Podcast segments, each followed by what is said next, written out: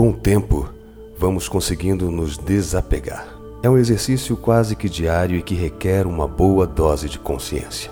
Quando temos a grandiosidade de abrir mão, de deixar ir alguns caprichos, entendemos o quanto nos alivia e o quanto é libertador.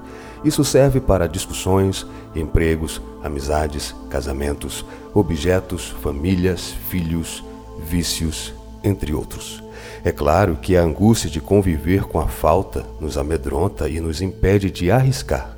O apego que temos a alguns comportamentos e ou pessoas nos faz, por exemplo, acreditar que algumas ilusões, como o medo da solidão, o medo de ser verdadeiro, o medo de não ser capaz e, sobretudo, o medo de não ter de novo outro objeto de amor, porém, independente de nossa vontade, precisamos compreender que a vida é construída de fases, etapas e ciclos. E é importante saber o momento exato que cada um deles acaba.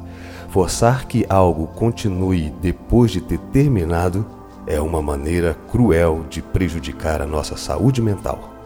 São com as experiências da vida que vamos nos permitindo e criando condições para remover tudo aquilo que nos torna mais pesado e que atrapalha a nossa ida.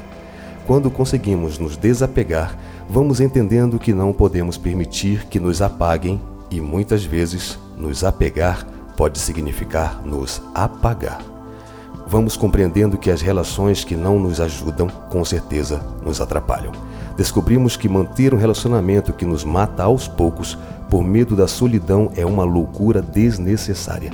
Entendemos que mudar o outro para que ele se encaixe na nossa forma é sofrimento que podemos evitar.